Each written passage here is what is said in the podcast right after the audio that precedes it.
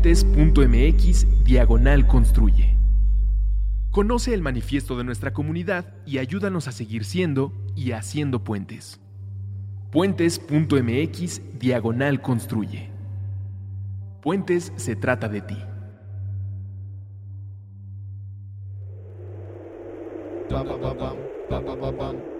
No se dice provincia, no se dice provincia. Borrando líneas en el mapa a través de puentes. Con Patti de Obeso. Disponible en Spotify, iTunes y puentes.mx.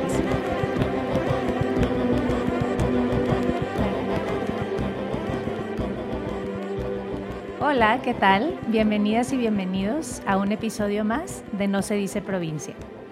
En esta ocasión hablaremos eh, de unos estados, en mi opinión, de uno de los estados, perdón, en mi opinión, de los más emblemáticos del país, de Veracruz.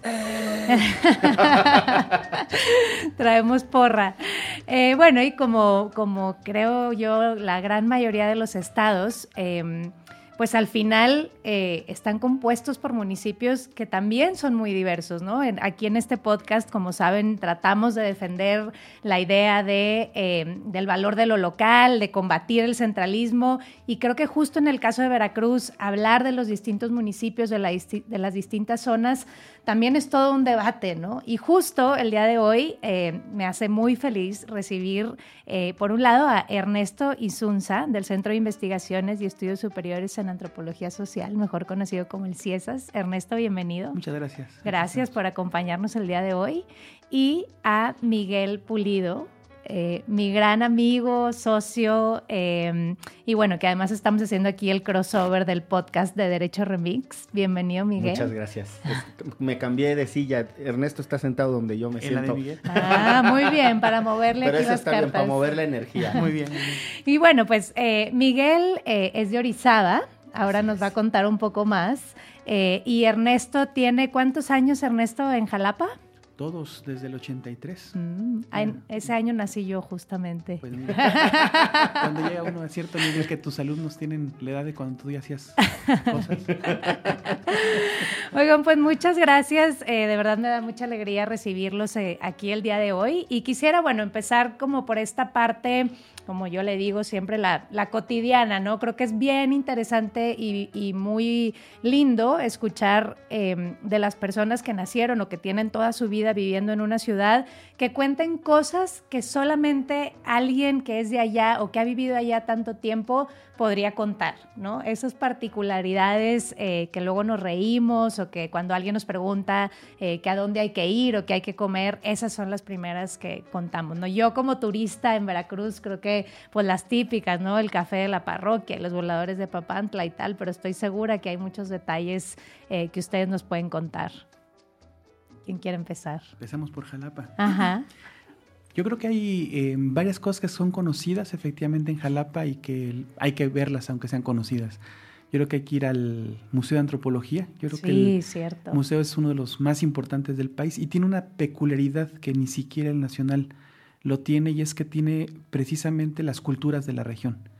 Tú tienes piezas originales de las culturas de la región y creo que es algo que lo hace único y es en un entorno muy agradable y una arquitectura también muy agradable.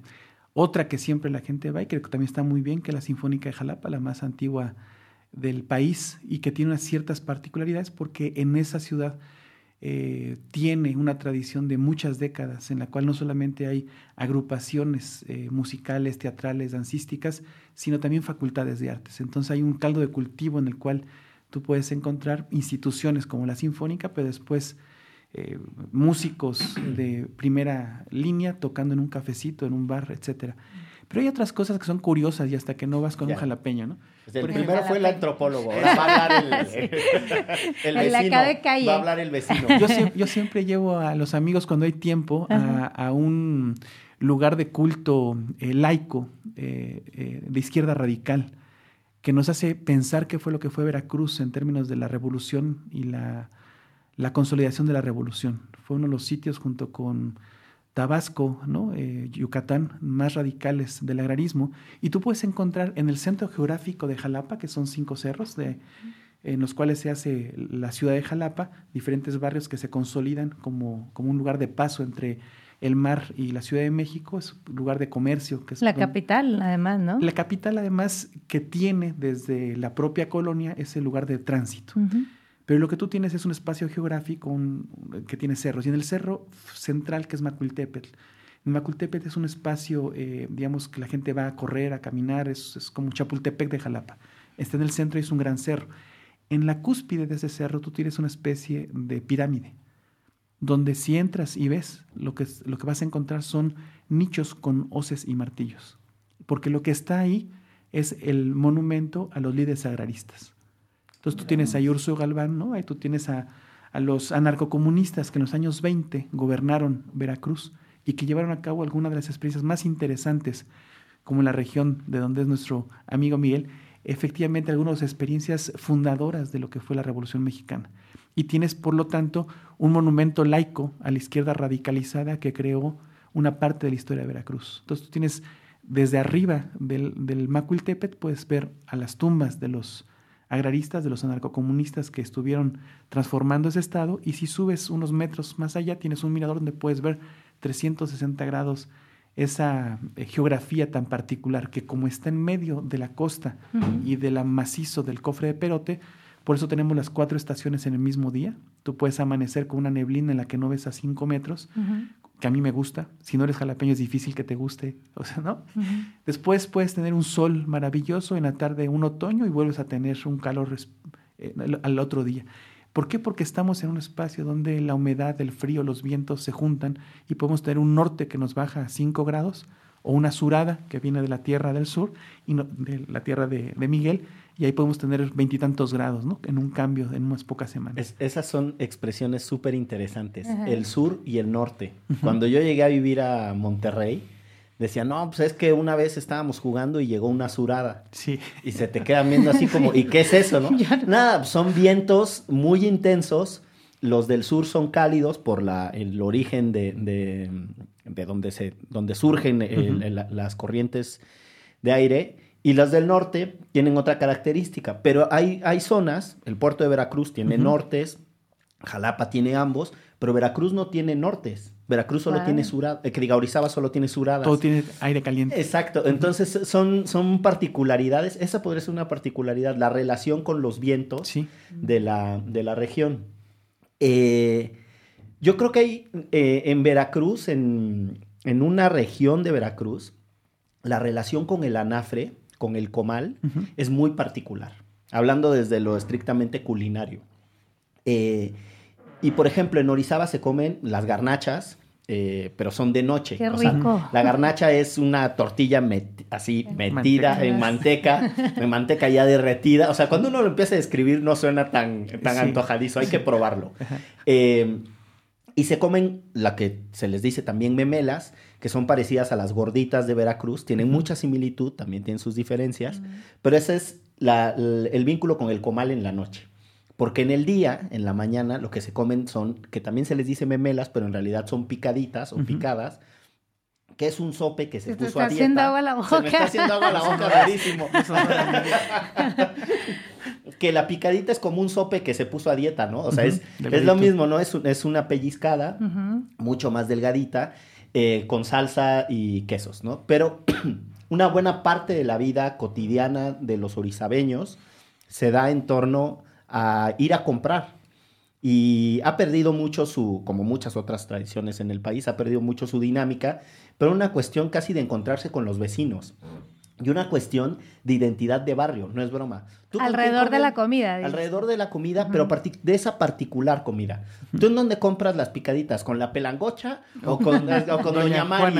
Exacto, ¿no? No, no, pues es que Doña Mari a mí me trata mal. No, pues es que no eres del barrio, ¿no? O sea, ahí hay una cosa muy particular y bueno, pues ya me picó la cresta aquí Ernesto porque sacó músculo histórico.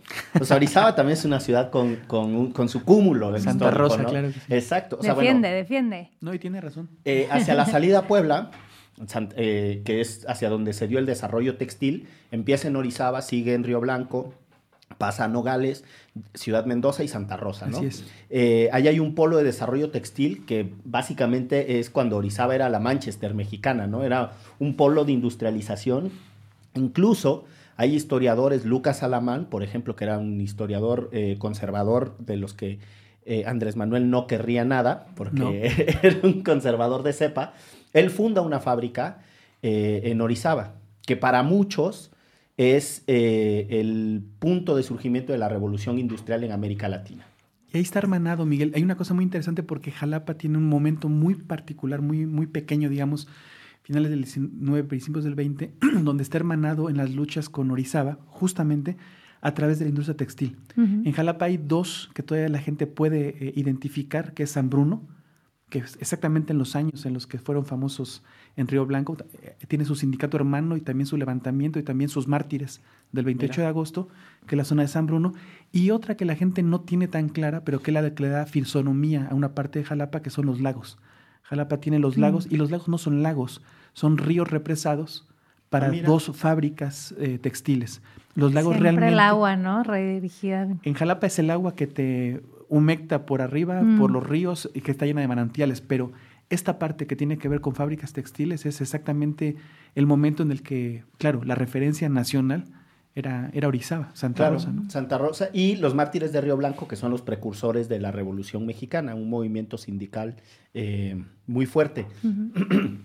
Orizaba tiene otras particularidades. Eh, a inicios de los 1900 hay una revolución educativa también. Eh, invitan a pedagogos de otras partes y se forma, entre otras cosas, el Centro Educativo Obrero, que es como una de las revoluciones educativas. Yo creo que compite con la, con la capacidad de la revolución sandinista para, así, para educar gente en el proceso revolucionario en Nicaragua, que es como un hito de la historia. Eh, la manera en la que los trabajadores además estudiaban y se educaban en el centro educativo obrero que se convierte como en un punto de inflexión del entendimiento de la educación en este país. Y una última cosa que es de extraordinario orgullo, aunque nos lo roben en Pachuca, pero la cuna del fútbol en México es Orizaba. Híjole, fuertes el, declaraciones. El 1898, 1898 eh, se funda el Club de Fútbol Orizaba, eh, que en realidad no es un club de fútbol, es un club de cricket. Eh, por la influencia, por la influencia inglesa, de las textiles, efectivamente. Y vaya, las nos, mineras. Nos, salvamos de jugar cricket, porque digo, pegó el fútbol, pero era un club de cricket. O rugby. Que en otros lugares rugby. Bueno, todavía en el fútbol de llano parece medio rugby, ¿no? Es footbox.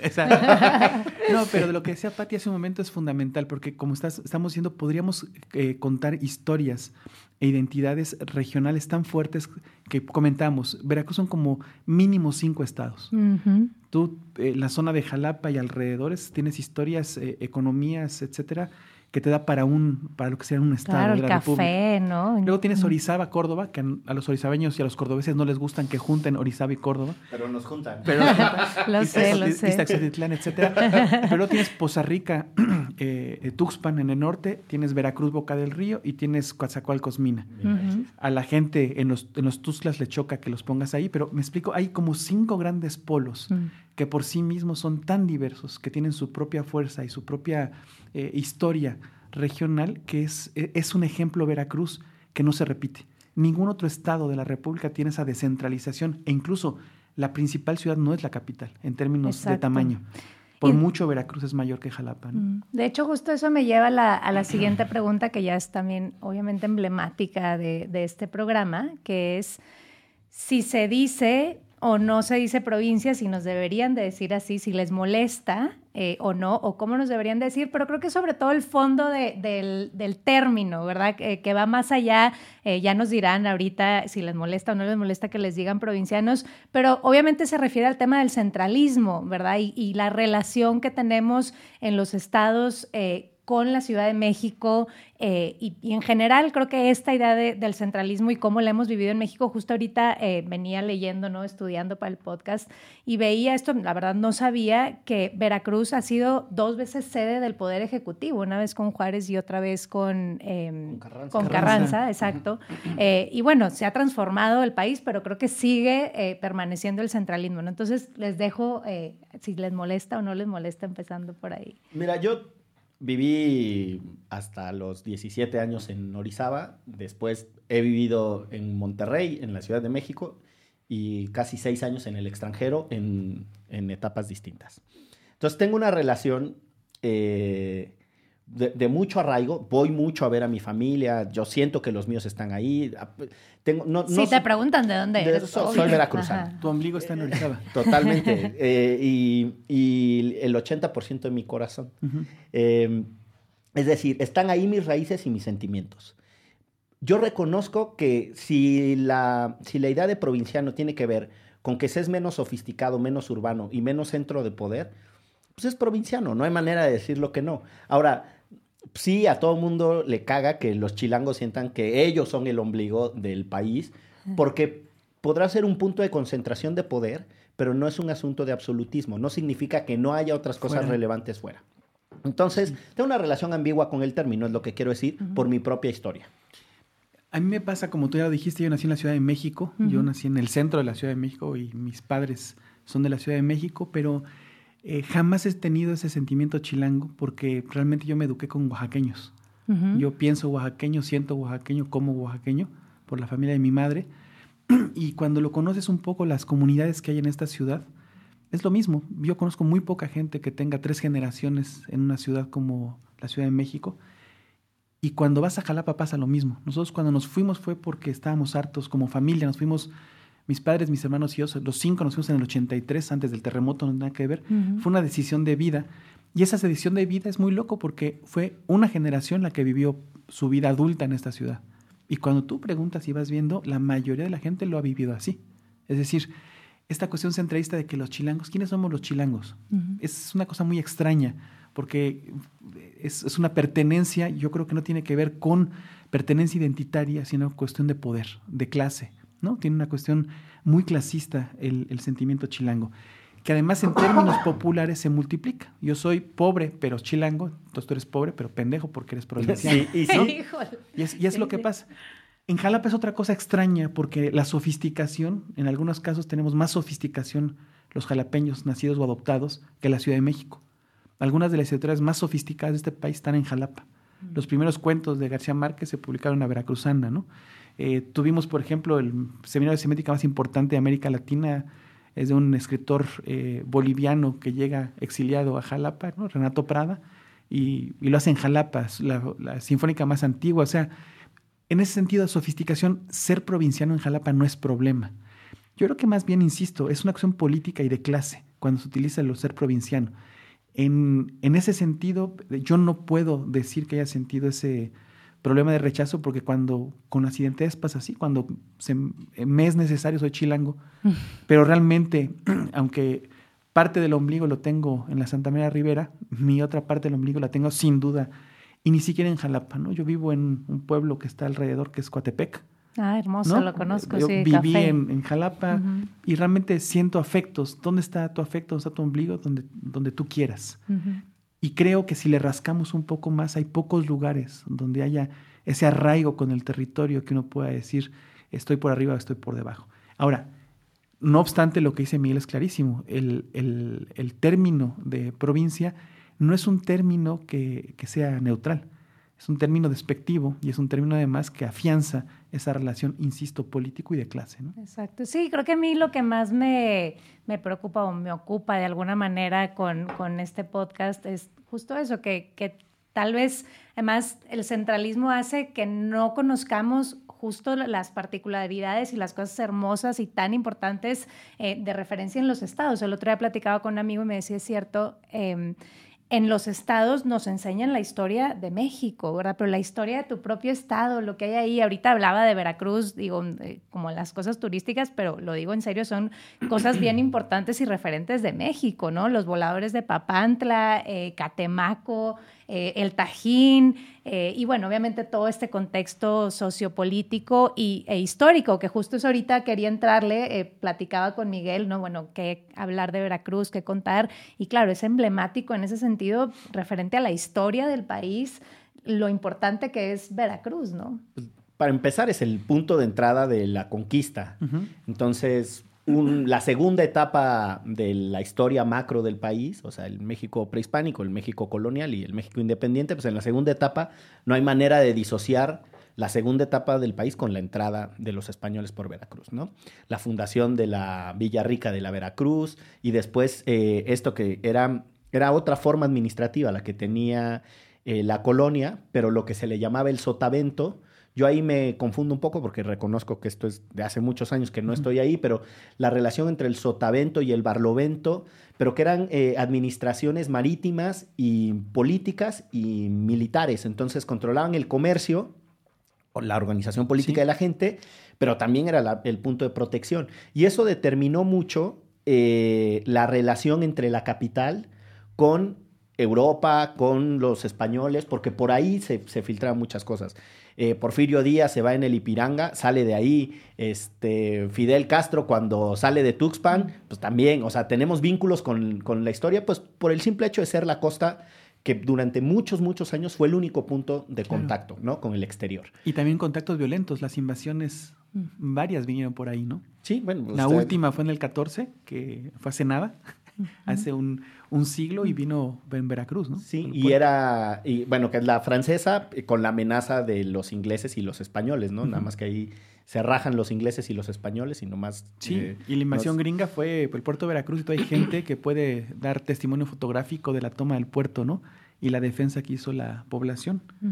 Sindicato de inquilinos y las prostitutas o trabajadoras sexuales del puerto que hace una gesta en el 1914, ¿no? Salieron a defender por supuesto. Los que defendieron en guerra de guerrillas en la ocupación en, el puerto de Veracruz fueron las clases populares, ¿no? La, el ejército se, retrajo. Y hay y los y otra historia de cadetes, ¿no? Parecida a la de Chapultepec, pero con la con la escuela naval militar, con em, eh, Azueta y no me acuerdo ahora de los nombres, pero que tenían un rango muy bajo porque en realidad eran estudiantes y ellos son los que organizan a la gente para salir a la, defensa.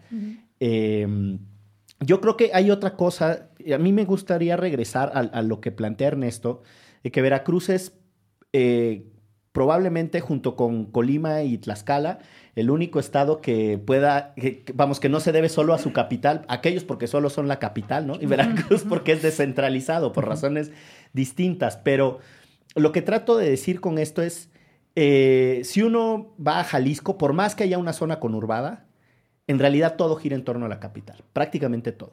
Veracruz, esta descentralización, no es que los otros estados no tengan riqueza y diversidad cultural, pues Coahuila son siete Coahuilas, ¿no? O sea, el del desierto, el, del, el, la, el que está junto a Gómez Palacios, la, laguna, son muchos, pero no, no son grandes en términos poblacionales. Lo que distingue a Veracruz en esa lógica de descentralización que señala Ernesto es que además de ser diverso en términos de clima, etcétera, de historia, cultura, también es grande en términos de población. Así es, y tiene además su lógica económica, política, social muy diferenciada, ¿no? Totalmente. Y la otra gran institución, aparte del poder público estatal, es la Universidad Veracruzana, que es después de la Universidad de Guadalajara la mayor eh, de provincias, fuera de la Ciudad de México. Eh, y tiene también esta definición, tiene cinco grandes eh, campus eh, importantes en estas cinco que estoy comentando. Entonces tú tienes una vida propia, ¿no? Entonces tienes agroindustria en Córdoba, Orizaba, tienes servicios en Jalapa, tienes comercio, industria en el puerto, pero luego tienes... Dos polos petroleros. Claro, Poza Rica, Tuxpan y Coatzacoalcos, que tienes agroindustria, pero sobre todo petróleo. Y con el descubrimiento del último yacimiento hace tres días en Cosamaloapan, eh, recuperas también esta visión de lo que es una región más amplia que será la cuenca del Papaloapan, ¿no? Eh, hay partes incluso que lo que son, son polos de, de, atracción incluso fuera del estado, ¿no? Orizaba es polo de atracción bien para Oaxaca, ¿no? La parte del, de, de, la cañada es mucho más cercano a Tehuacán, eh, Puebla, ¿no? Jalapa, ¿no? Jalapa está en el centro, pero de repente Tuxpan está mucho más cerca de Tamaulipas, ¿no? la zona de la Huasteca tiene más relación entre la sierra de Puebla, Hidalgo, Hidalgo, ¿no?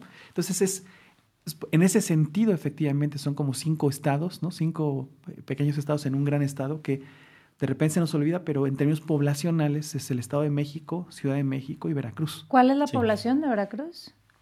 Yo estimo que deben de ser como 8 millones de personas. Lo estoy estimando. Siete y algo, ocho sí yo creo. creo no sé. Ya vamos a tener otro censo. Bueno, y justo siguiendo con, con, digamos, la historia y ahora viniendo años recientes, creo que, pues lastimosamente, Veracruz también ha sido en los últimos, por lo menos, no sé, 10 a 15 años, ¿no?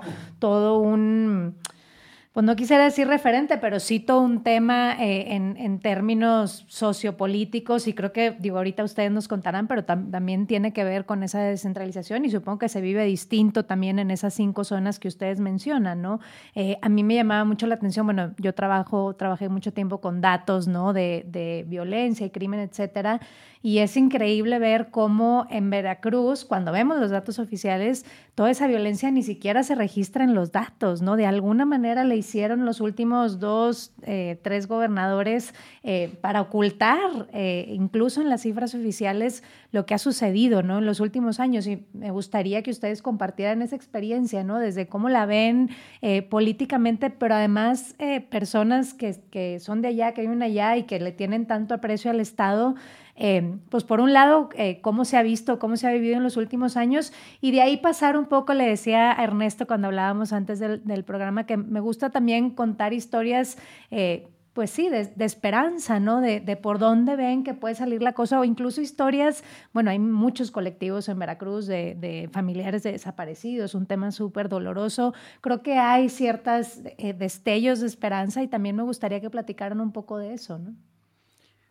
No sé, mira, igual antes de entrar a la, a la docena trágica, ¿no? Sí, claro. De Fidel Herrera y Javier Duarte, creo que hay, en, en, un contexto más amplio, en Veracruz puedes ver la historia nacional con tus propios eh, referentes eh, puntuales, ¿no? En el 68 hubo un 68 también de represión y de un movimiento estudiantil muy fuerte en, en, Veracruz, incluso tres o cuatro días antes, antes, no recuerdo nunca si es el 27 o 28 de septiembre hay una represión muy parecida a lo que hubo a nivel nacional en octubre, cuatro días antes en Jalapa, por ejemplo, ¿no? líderes estudiantiles y profesores que estuvieron presos. Eh, tienes, por ejemplo, también historia de lucha armada, ¿no? Tienes ahí uno de los primeros grupos guerrilleros que caen en los siguientes años al 68, es ahí una casa de seguridad del mar, ¿no? una de las guerrillas de los años 70. Tienes también luchas eh, campesinas, obreras, estudiantiles y luego tienes adelantadas ciertas cosas que pasan en la Ciudad de México. ¿no? Un movimiento estudiantil de los 80 de, de, la UNAM, dos años antes pasó en la Veracruzana. El 88, incluso el, el evento donde hacen público el, la creación de la corriente democrática es en la Unidad de Humanidades de, de Jalapa. ¿Por qué? No lo sé, habría que preguntar a los que... Pero fue ahí, en Jalapa, donde presentan a la corriente democrática. Tienes una movilización por la cual desde el año 88 en Jalapa, por ejemplo, eh, ganó Cárdenas 3 a 1 en un lugar donde gobernaba, no sé si recuerdan el gobernador, pero era Fernando Gutiérrez Barrios. Mm. Y cuando hay el cambio de gobierno, el ese gobernador pues viene a... A ser secretario de, gobierno, de, gobernación. Entonces vas buscando y tienes, claro, referentes que serían para varios programas identificar que la provincia, entre comillas, también tiene sus historias y algunas de esas, entre comillas, provincias pueden ser una forma de leer de manera diferente, adelantada en algunas cosas, contrastada con lo que es la gran historia nacional que no existe. No, la historia nacional son una suma de localidades, incluso lo que llamamos poder eh, nacional, ¿no? Son, son cuestiones ubicadas en el tiempo y el espacio. Y lo que ha pasado es que también, por otras características, pero digámoslo rápidamente, tienes ahí que se enquistan algunos de los más graves, eh, eh, digamos, vicios de una transición que no se llevó a cabo, ¿no? que no se llevó a cabo de manera correcta o de manera profunda, de manera enraizada en, en un cambio fundamental de las relaciones sociedad-estado. Y lo que tienes ahí es una forma en la cual eh, la disputa que, que, ahora sabemos se tenía que haber resuelto en términos electorales o de movilización o de diálogo con la ciudadanía es con acuerdo con los grandes grupos criminales. ¿no? Entonces, a partir de mediados de los años 2000, en Veracruz no solamente gobernaba un partido que estaba en plena crisis y decadencia, sino que era una parte del, de ese partido, del PRI, de lo más, eh, digamos, anquilosado, lo más viciado que pudo haber eh, quedado de ese partido y además con acuerdos con grupos criminales. Yo lo resumo de esta manera, ¿no? Yo salí a trabajar de, eh, eh, Jalapa por, en mi, institución a un puesto que solamente se puede hacer aquí en la Ciudad de México, tres años. Salgo en el 2004, regreso en 2007. Bueno, en el 8 porque fui año sabático. Yo decía que haciendo un símil con Centroamérica, ¿no? Yo salía de San José, ¿no? Donde es tan agradable y tal que hasta es aburrido, ¿no? No pasa nada, ¿no? Te, dejas el coche abierto y no pasa nada, algo así. No es que no pasara nada, pero prácticamente era así. Y regresé a Tegucigalpa, ¿no? O a San Salvador. Es decir, eh, un lugar donde había de verdad un espacio eh, especialmente cuidado de, de, convivencia, de seguridad, se convirtió en un lugar donde había lo que pasa en gran parte del país, ¿no? Eh, mutilados, extorsionados, cuerpos, ¿no? Utilizados como arma, arma de guerra, violaciones masivas, etcétera. Eso yo creo que tiene responsables, y tiene responsables específicamente, te digo, en estos, en estos dos gobiernos en los que todavía está eh, eh, por hacer el trabajo de responsabilidades de cómo fue que llegamos ahí, cómo eh, un Estado con ese nivel de riqueza, no solamente material y económica, sino social y cultural, puede desestructurarse en apenas 5, 6, 7 años. Y eso es lo que estamos sufriendo ahora con un gobierno de dos años, el de Emil Ángel Yunes, que está por terminar, que tampoco eh, cambió radicalmente lo que, lo que habían dejado como herencia estos dos. ¿no? Yo, yo le agregaría lo que señala Ernesto, varias cosas. El, el, Estado se nos hizo más chico en el sentido de libertad de movilidad. O sea, si uno puede transitar por menos lugares, pues básicamente es una reducción de, de, la geografía. Pero también los días se hicieron más cortos. Eh, perdimos horas, perdimos, eh, perdimos oportunidades, perdimos actividades. Y eso, en síntesis, lo que significa es que se redujo la vida. Eh, la vida comunitaria, eh, incluso, vamos, todo el mundo pone el énfasis en la vida económica, ¿no? Los, no, pero también las historias individuales y personales, hay noviazgos que no se dieron, este, hay borracheras imprudentes que no sucedieron y alguien va a tener que madurar mucho más tarde, ¿no? Porque no tuvo, esa, no tuvo ese borrachazo de manera temprana. O sea, hay, hay cosas que dejaron de suceder y eso duele mucho. Eh, yo coincido en, en que el Estado en general el país, pero el Estado eh, se transformó, pero también porque algo estaba ahí sin resolverse. Eh, Veracruz también tiene una tradición de violencia política, por ejemplo, en torno a los sindicatos. Tiene un sindicalismo muy violento. El de la región de, Santa Rosa hasta, vamos a hacer el corredor todo largo, hasta Yanga, que ahorita sería bonito regresar a la historia de Yanga, por cierto. Hasta Cañeros, ¿no? Eh, sí, toda, toda esa zona, pasando por los ingenios cañeros, bla, bla, bla, hasta las últimas fábricas textiles, toda esa zona tenía una historia de sindicalismo muy potente, que se controló, se fue controlando con los años, con los años, y ya en los noventas era un, era un sindicalismo blanco y charro, ¿no? Eh, pero tienes otras, otras regiones del estado que seguían teniendo un sindicalismo caciquil muy violento. Tienes caciques madereros en la Sierra de la Zongolica que son tremendos, tienes caciques ganaderos que son tremendos. Eh, lo que pasa es que estaban, eh, estaban medio controlados o eh, esas violencias no se habían conectado con otras violencias más peligrosas, que es la violencia criminal. Y ahí yo creo que dimos un giro de tuerca que después se nos hizo gachísimo, ¿no? Ya es como, como muy difícil de, de explicar y de describir. y una última cosa es que Veracruz tiene una riqueza intelectual extraordinaria, ¿no? han salido grandes escritores, etcétera. Tiene movimientos políticos muy intensos en mi opinión, nunca ha tenido una sociedad civil activa. Es raro. Yo no sabría explicar, quizá Ernesto tiene, tiene otras tesis. No es que no haya experiencias bonitas de sociedad civil, eh, las hay. Pero en términos generales, de manera descriptiva, yo te diría que es mucho más intenso el movimiento urbano jalisciense en torno a sus demandas, o el de Chihuahua, que también tiene sus tradiciones, o el de Nuevo León, que el de Veracruz. O sea, el de Veracruz ha expresado su energía política de otras formas, pero no en esto que le llamamos sociedad civil, ¿no? El modelo organizativo, no necesariamente en torno a partidos, este, ese como que nunca cuajó. Yo creo que hay un gran problema en la autonomía, Miguel.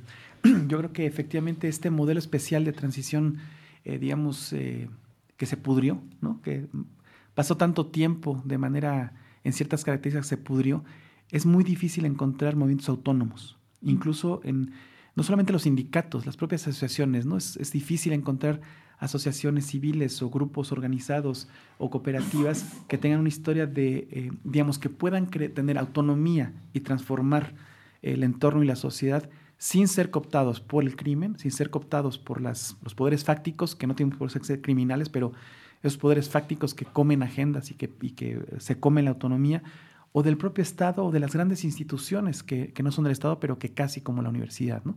Es decir, hay, hay, una, hay un gran problema de, autonomía. Y creo que en este caso, pensando eh, eh, espacios de, esperanza, es muy diferente lo que pasa antes y después de estos, digamos, de estos últimos 20 años. Porque lo que pasa antes de los últimos 20 años, tú tendrías sí ejemplos incluso de, mm, de organizaciones autónomas que trabajaban con niños de la calle, por ejemplo, ¿no? o que trabajaban de las primeras eh, ONGs eh, autónomas de sociedad civil de derechos humanos, una de las primeras se funda en Jalapa. ¿Canica? O... No, la Comisión para la Defensa de los Derechos Humanos, que es de la primera mm. generación, antes incluso que se fundaran el Fraiba, ¿no? O sea, son de estas primeras que se fundan en el, en el cobijo de lo que de la Academia Mexicana de Derechos Humanos hizo aquellos cursos históricos en el en el Centro Cultural eh, Universitario, ¿no? Es e, en ese espacio que se crean año 85, 84, o sea, en los, a mediados de los 80. Pero tú tienes después de estos años en los cuales los movimientos más eh, presentes en la esfera pública eran radicalmente aquellos que estaban respondiendo de manera masiva con, sin continuidad organizativa de lo que ha pasado. Había movimiento urbano popular muy potente, por, estoy hablando de Jalapa, ¿no? Para no hablar de todo el estado es muy complicado Jalapa tenías uno de los movimientos urbanos populares más potentes en los años 80. Incluso eh, ahí desapareció la CNOP prácticamente. Entonces tú tenías eh, maoístas, trotskistas y, excomunistas dominando el movimiento Vas, vas a tener que ponerle un glosario a tus escuchas, porque los más jóvenes van a decir, la CNOP, ¿qué, ¿Qué es eso?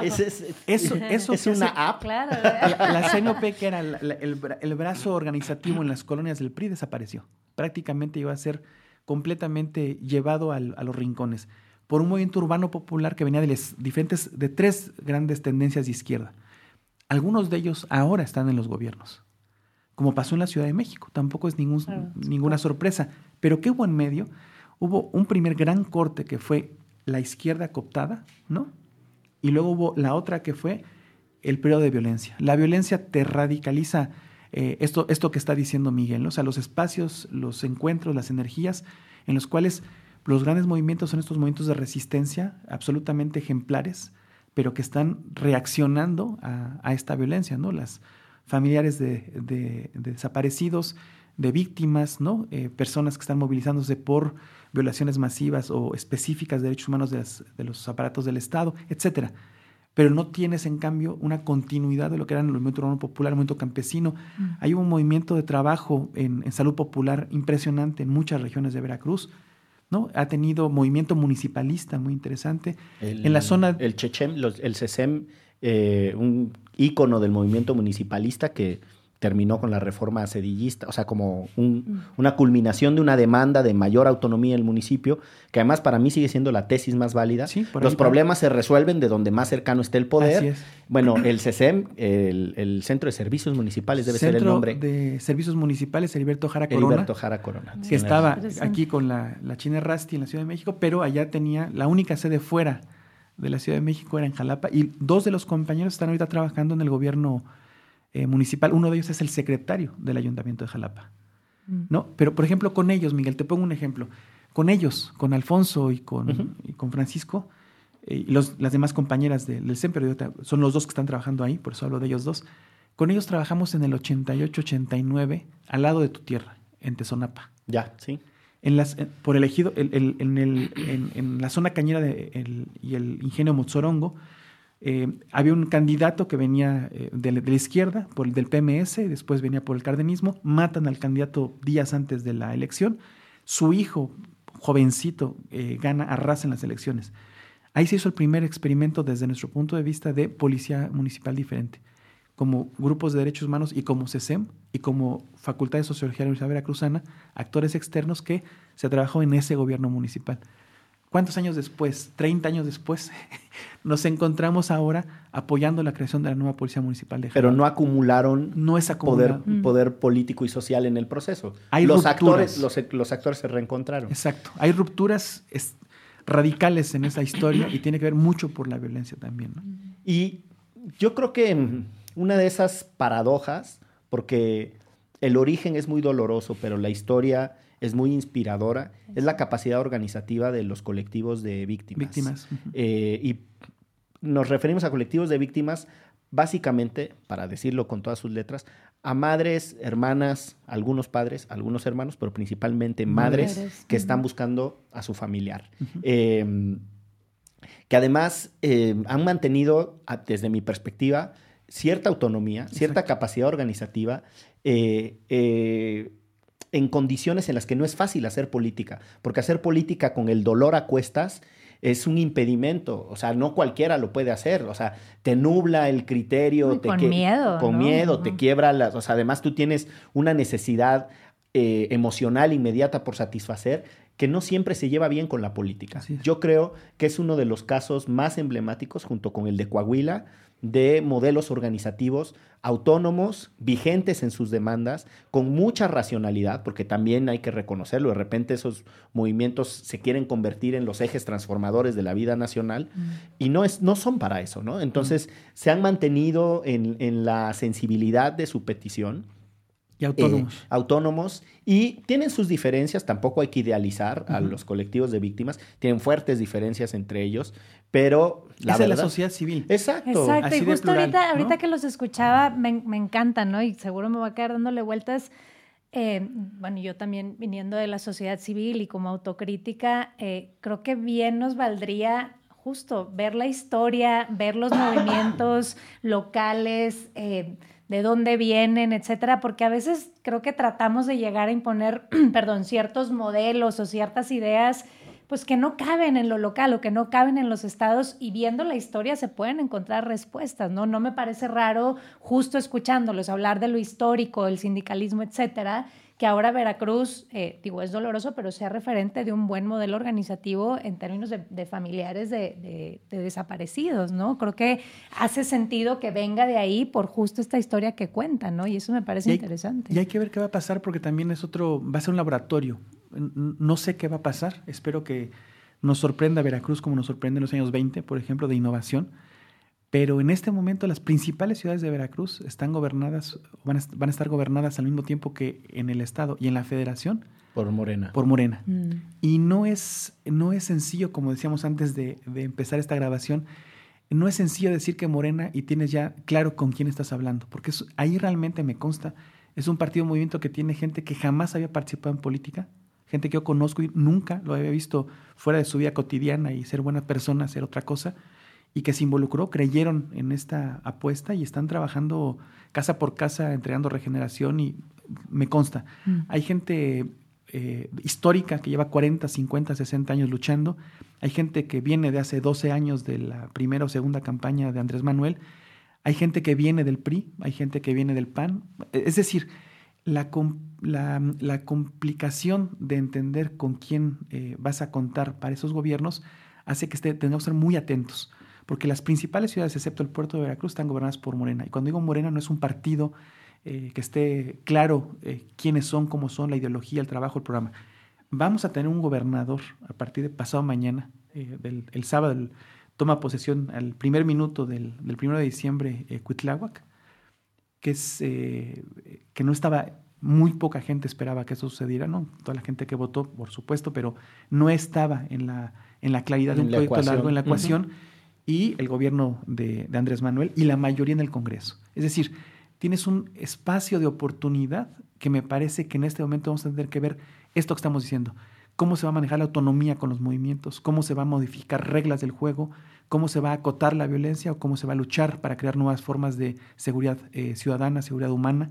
Es decir, yo creo que hay el gran laboratorio, a diferencia de la Ciudad de México, en el cual hay cierta continuidad con un con una, una curva ahí medio rara con Mancera. Exactamente, pero fuera de eso tienes una continuidad, incluso al revés, innovaciones, pero innovaciones que sabes por dónde pueden ir las cosas, ¿no? Estado de México tienes una cosa rarísima del más viejo PRI gobernando, pero con una mayoría de Morena. De mayoría de Morena en, el en los ayuntamientos más importantes y en la Cámara. En cambio, en Veracruz tienes carro completo como en casi como en la Ciudad de México. Entonces, hacer la comparación, yo creo que podría aprender mucho el país y la Ciudad de México en un estado tan particular como Veracruz, que es tan descentralizado y con esta transición tan particular que vamos a vivir a partir de dos días. Ahora, yo, una cosa que, sigo extrañando del Estado, o sea, no del Estado con E mayúscula, sino del Estado de Veracruz, es em, esas otras cosas que, que permiten justo la innovación política y ciertas evoluciones. No tenemos un sistema de medios propio. O sea, mm. la, los sistemas de medios estatales son básicamente eh, aparatos propagandísticos eh, o aburridísimos. O sea, parece o que la producción la hacen en La Habana, con el debido respeto de la Revolución Cubana, o oh. que la hace la mamá del gobernante en turno, ¿no? O sea, son o aburridísimos, hiperculturalizados para un público que es extraordinariamente diminuto, o, insisto, pues parecen porras y elogios a quien esté gobernando. Pero tampoco hay un sistema de medios privado. Eh, y eso le, agrega a las expectativas eh, de Ernesto, le agrega una complejidad, porque no tienes mediadores. Entonces, parece que toda la energía política se tiene que canalizar por la vía del proyecto gubernamental. Y la política es mucho más compleja que eso y lo público es mucho más complejo que eso. Es decir, nos hace falta meterle más fauna ahí a la jungla eh, para que sea más rico y más complejo. Yo sí creo que hay que complejizar el escenario, meter más actores. A mis queridos amigos que están en Morena, tengo amigos en casi todos los partidos políticos, pero reconozco abiertamente que tengo muchos más en Morena, bastantes más. Bueno, les fastidia que haya otras formas de, organizarse, eh, porque pareciera que todo les demerita el proyecto político. Y no, o sea, necesita, yo difiero genuinamente de eso. Necesitamos muchas otras formas organizativas, necesitamos muchas otras formas para meterse a lo público de cabeza y necesitamos otras voces para que discutan y expliquen qué es lo público. Así es. Te pongo un ejemplo de lo que está bien cabrón en Veracruz a propósito de la violencia. Una de las funciones de los medios, que se reconoce poco, es dar explicaciones de los problemas que estamos pasando. Posiblemente no para que los entiendas en el momento en el que están sucediendo, sino para que después puedas tener una mirada de pasado. La violencia en Veracruz es una de las cosas menos explicadas, porque los medios no la cubren, o porque la cubren con unos sesgos horrorosos, y entonces cuando queramos entender qué pasó en la docena trágica, eh, voy a hacer un paréntesis aquí para quienes escuchan este, este podcast. Me tomé toda el agua que había en la mesa y ahora Ernesto y este, Pati armé una, armé una crisis de agua aquí en, la cabina. Para que vean lo que se siente. Exacto. Y cierro, con, cierro la idea. O sea, eh, ¿cuál era la idea? no, necesitamos diferentes voces. Y, la sí, la trágica no tiene explicaciones. No, y, tiene que reconstruirse precisamente este, entendiendo qué pasó en el local. Y hay iniciativas muy interesantes. Cuando tú rascas un poquito lo que se está haciendo en las escuelas o en las facultades, ¿no? De antropología, de sociología, de historia, de pedagogía, etcétera, pero también lo que están haciendo las propias organizaciones es eso. Hay muchas iniciativas de contar en primera persona qué pasó.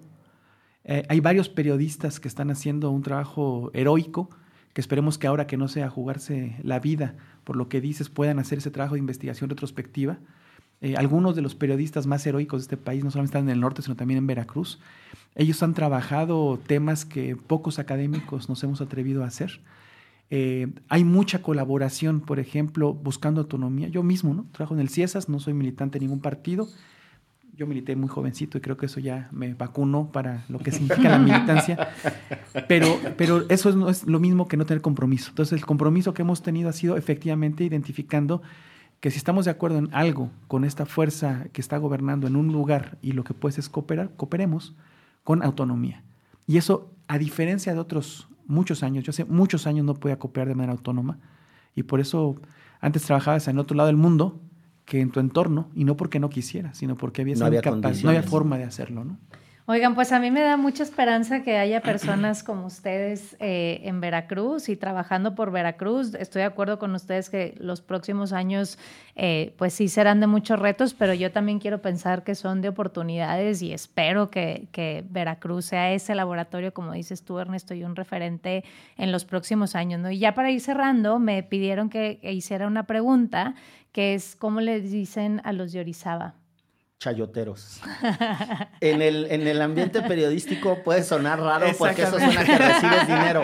Lo que pasa es que había extensas plantaciones de chayote, que ya no existen. Oye, y otro eh, dato popular que yo traía este, también en mi investigación es que, eh, bueno, me lo pasaron también, es que Humberto Vélez, la voz de Homero Simpson, es, de Orizaba, y hay una estatua, ¿no? De hay una estatua, a ver, mira, hay una cosa muy singular. Los personajes emblemáticos de Orizaba son Francisco Gabilondo Soler, Cricri. Eh, Evita Muñoz Chachita. Gran personaje. Sara, Sara García, la voz de Homero Simpson. y era, Gran lista. Es eso que dice, si no eres de allá no lo sabes. El, el amor-odio que existe entre hermanos y primos hermanos solamente se explica en cómo se llevan Orizaba y Córdoba, cómo se llevan Jalapa y el puerto de Veracruz, etcétera. Pero creo que es lo mismo, ¿no? Puebla y Veracruz. Es eso que tenemos que aprender, la diversidad y que el cariño no va peleado con la crítica, ¿no? Oye, y dos, dos cositas de esto que muy poca gente sabe. Eh, y me acordé ahora que estábamos hablando del corredor, cómo determinan los corredores. Mencioné Yanga, que es un municipio. Yanga era el nombre, Gaspar Yanga era el nombre de quien liberó al primer pueblo de América. La historia, yo genuinamente alguna vez lo leí, no, no estoy, ni es mi campo la historia, pero, pero lo que recuerdo es que Em, Gaspar Yanga, que era un esclavo, Veracruz es una de las pocas zonas del país que tiene, junto con Oaxaca y Guerrero, población afrodescendiente. Eh, se, escapa y eh, funda una colonia, después de que lo tratan de atrapar, no lo atrapan, bla, bla, bla, ya tenía 500 hombres y no sé cuál, y logra un acuerdo con la colonia y funda San Lorenzo de los Negros, que es el primer pueblo libre de América. Y estamos hablando, ojo, México se independizó 1821. La firma del primer eh, pueblo libre de América es a principios del 1600. Entonces... Tiene su historia. Hay que, echar, hay, que echar mano de la historia. Y gran parte también de nuestra población afrodescendiente vino mucho después, siglo XIX, siglo XX, de Cuba y de las Antillas para trabajar caña y tabaco. En los Tuzlas, por ejemplo, en el sur de Veracruz encuentras mucha afrodescendiente que está buscando sus orígenes en la esclavitud de la colonia y que lo puede encontrar mucho más cercanamente en los campos tabaqueros y en los campos cañeros de, trabajo que vino prácticamente esclavo, aunque ya no esclavo, pero prácticamente esclavo de las Antillas, ¿no? Mm. sí, pues adelante. No, perdón, y el otro dato es que Jarocho, la, precisamente por esta lógica de la afrodescendencia en Veracruz, originalmente era un término despectivo para la gente justo que trabajaba en esos campos a los que refiere Ernesto, precisamente. Eh, Hoy en día nadie se ofendería de que le dijeran jarocho. Este, no. pero, antes sí. Sí, yo siendo mi abuela que es afrodescendiente, eh, digo, ya después el mestizaje le va uno quitando las tonalidades y queda uno medio morocho, pero yo crecí con una abuela negra, negra, ¿no? Así como decir, pues no había nadie más en mi imaginario en Orizaba que tuviera las condiciones de mi abuela, que era de ahí, de la región de, eh, del sistema lagunar de Alvarado pero ya. no, es lindo, es lindo ver cómo todo el mundo habla con mucho orgullo y mucha pasión sobre su estado. Oigan, pues muchísimas gracias por acompañarnos en, en este capítulo, Ernesto, Miguel. Eh, bueno, lo disfruté mucho. Conozco el norte o la parte de arriba de Veracruz, me faltan los Tuxtlas, el sur, y ojalá podamos dejar en la bitácora datos, ¿no? También de recomendaciones que ustedes tienen. Eh, y bueno, pues gracias por acompañarnos el día de hoy. Gracias a ustedes por escucharnos y los esperamos en el próximo episodio de No se dice provincia.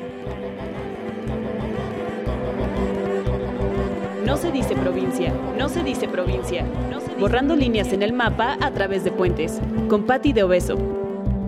Disponible en Spotify, iTunes y puentes.mx.